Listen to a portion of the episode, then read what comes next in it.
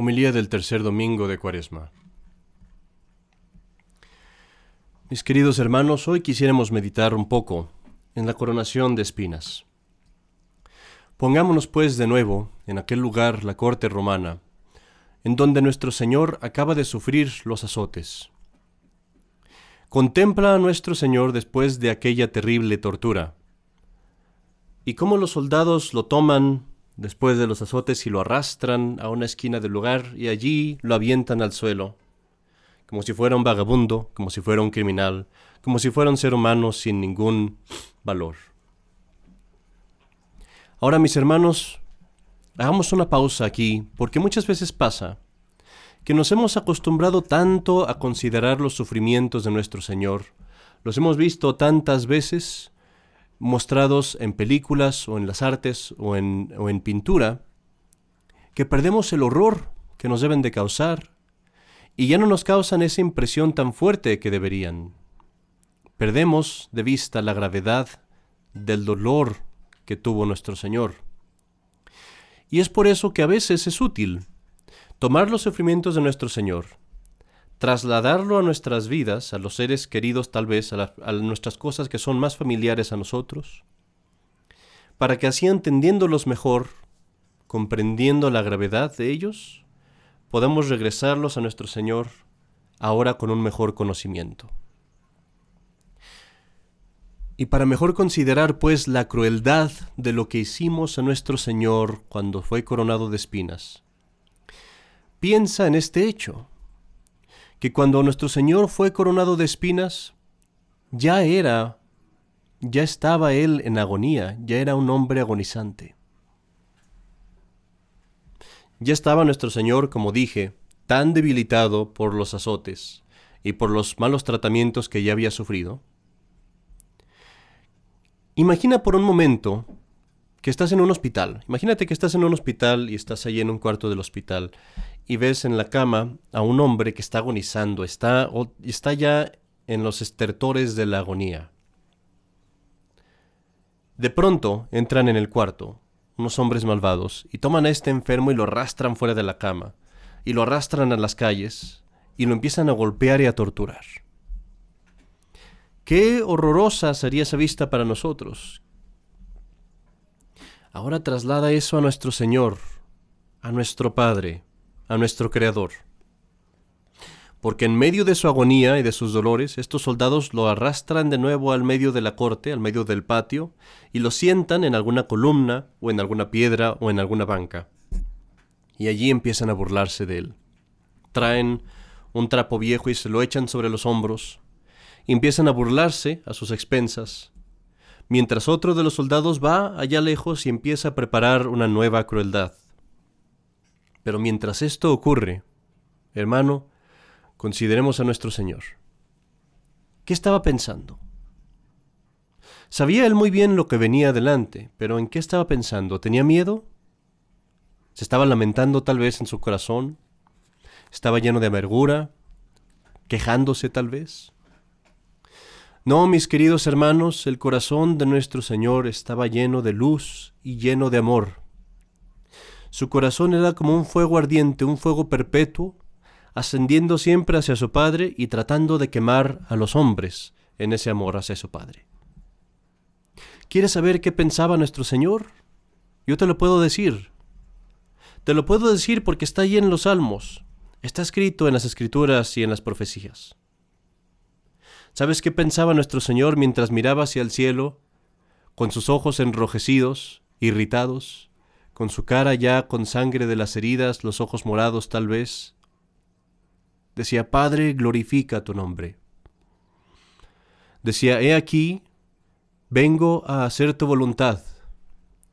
El Señor Dios es mi ayuda, y así no seré confundido. He puesto mi cara adelante, dura como la piedra para recibir los golpes. Sé que no seré confundido. Pero hermanos, el soldado ha vuelto ya, habiendo hecho un nuevo instrumento de tortura. Viene con una corona en la forma de un casco, con espinas grandes, largas, duras, y trae esa corona para ponerla encima de la cabeza de nuestro Señor. dobla la rodilla, adorándolo en burla, y ayudado por otros, hace la corona más grande, la estira con sus manos, para, para traerla abajo sobre la cabeza, y después la deja de nuevo volver a su tamaño, y se comprime, aplastando la cabeza de nuestro Señor, apresándola por todos lados, por arriba, por los lados, por su frente y por la nuca. Y otros soldados empiezan a apretar la corona con una caña. Hacer esta maldad sobre un hombre moribundo, queridos hermanos, no es maldad humana, es maldad diabólica. Pero no nos debe sorprender, porque un hombre que permanece en pecado es nada menos que diabólico. El rostro de nuestro Señor entonces se baña de rojo, así como el profeta lo había visto ya. Sus ojos se enseguecen porque están ahora cubiertos por la sangre, que baja bañando su cabello, cubriendo enteramente su rostro. Pero ahora, hermanos, es necesario que consideremos por un momento estas espinas. Las espinas son una tortura muy distinta de las otras de la pasión. Los golpes, los, los puñetazos, los azotes, todas esas cosas son golpes que son cosas que dañan a nuestro Señor, pero que cesan, pero las espinas permanecen. Las espinas son una tortura que pesa sobre nuestro Señor, que está atada a Él, perforándolo. ¿Y qué te recuerda esto, querido hermano? ¿Quieres saber qué son estas espinas? ¿Quieres saber quiénes son?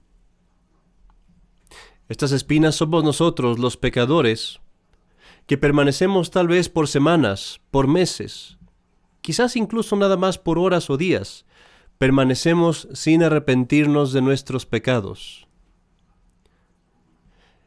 El pecador que peca y se arrepiente es un golpe, es un azote, es un puñetazo en la cara de nuestro Señor lo hiere, le deja heridas, pero cesa.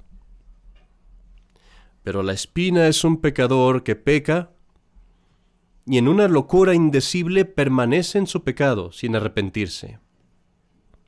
Clava a nuestro Señor, lo perfora, lo taladra, permanece en él causándole continuo dolor, continuo conflicto, sin cesar, sin interrupción, sin alivio entrando más y más dentro en la piel de nuestro Señor, haciendo más y más amplia la herida, sacando siempre nueva sangre.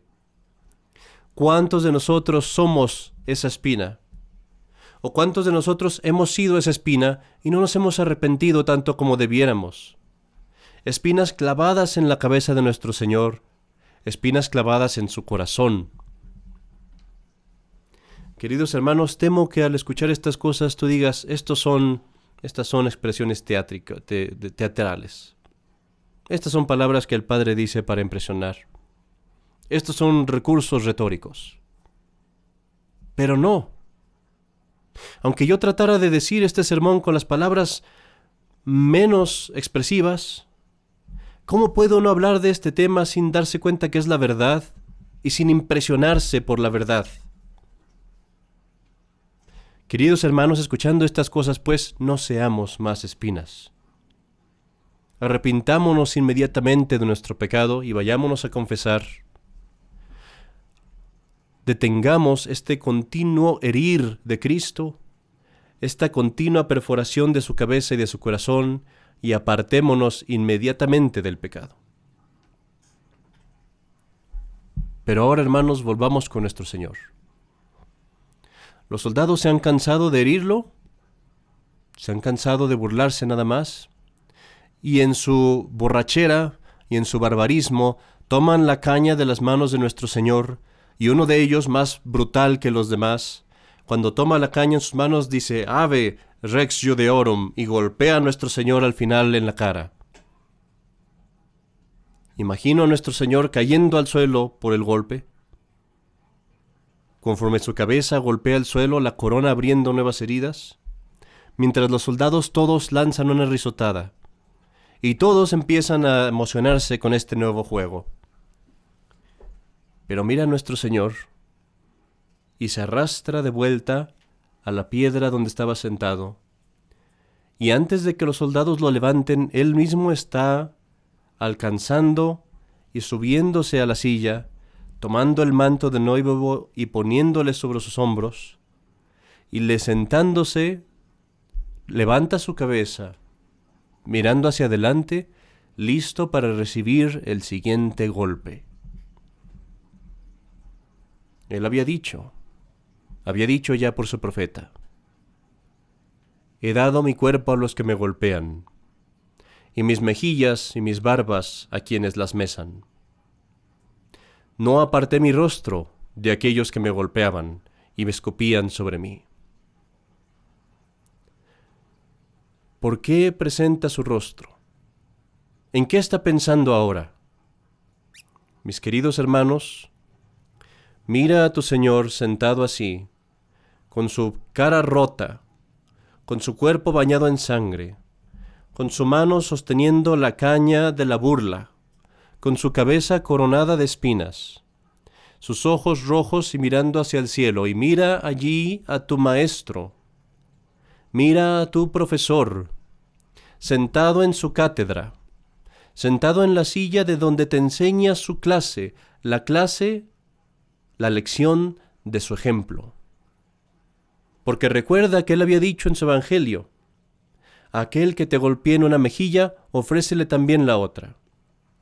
Mira pues a nuestro Señor elevando su cabeza y con sus ojos, con sus ojos cubiertos de sangre, irritados, mirándote a ti en los ojos y diciéndote estas palabras que tomo casi textualmente del Evangelio.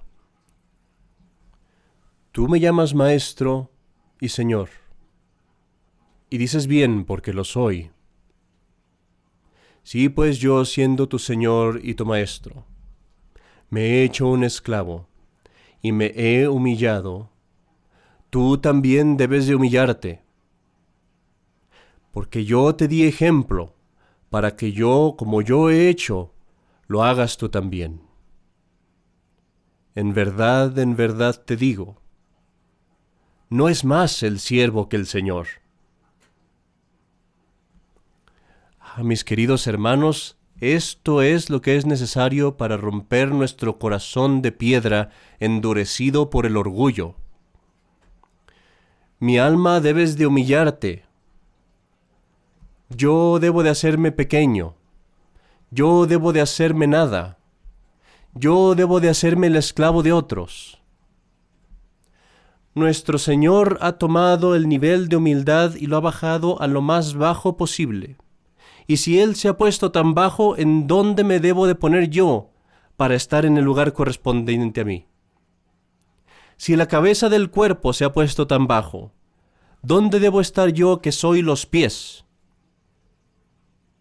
Tomaré de ahora en, adelante los insultos.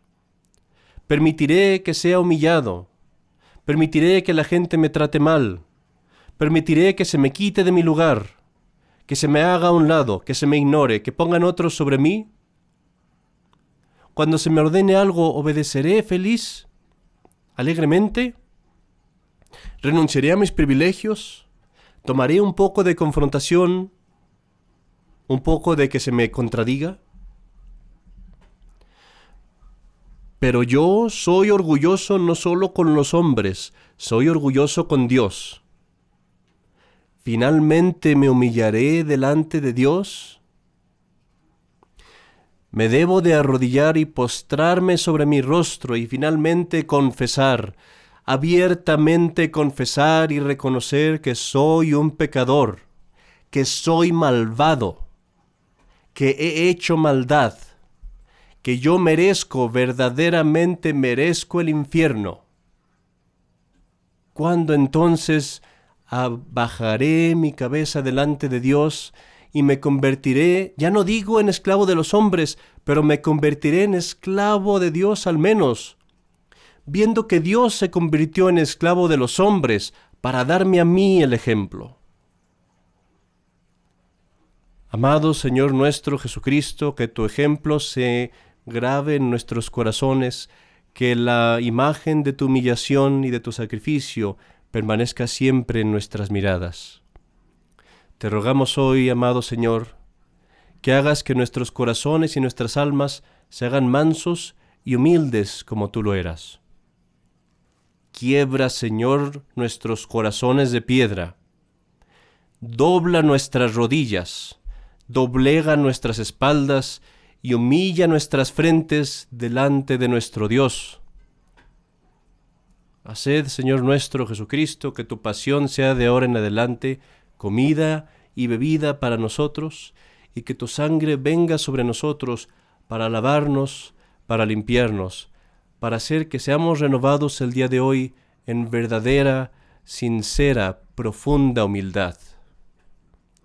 Y haced, Señor, que estas palabras resuenen en nuestros oídos y nunca jamás se borren.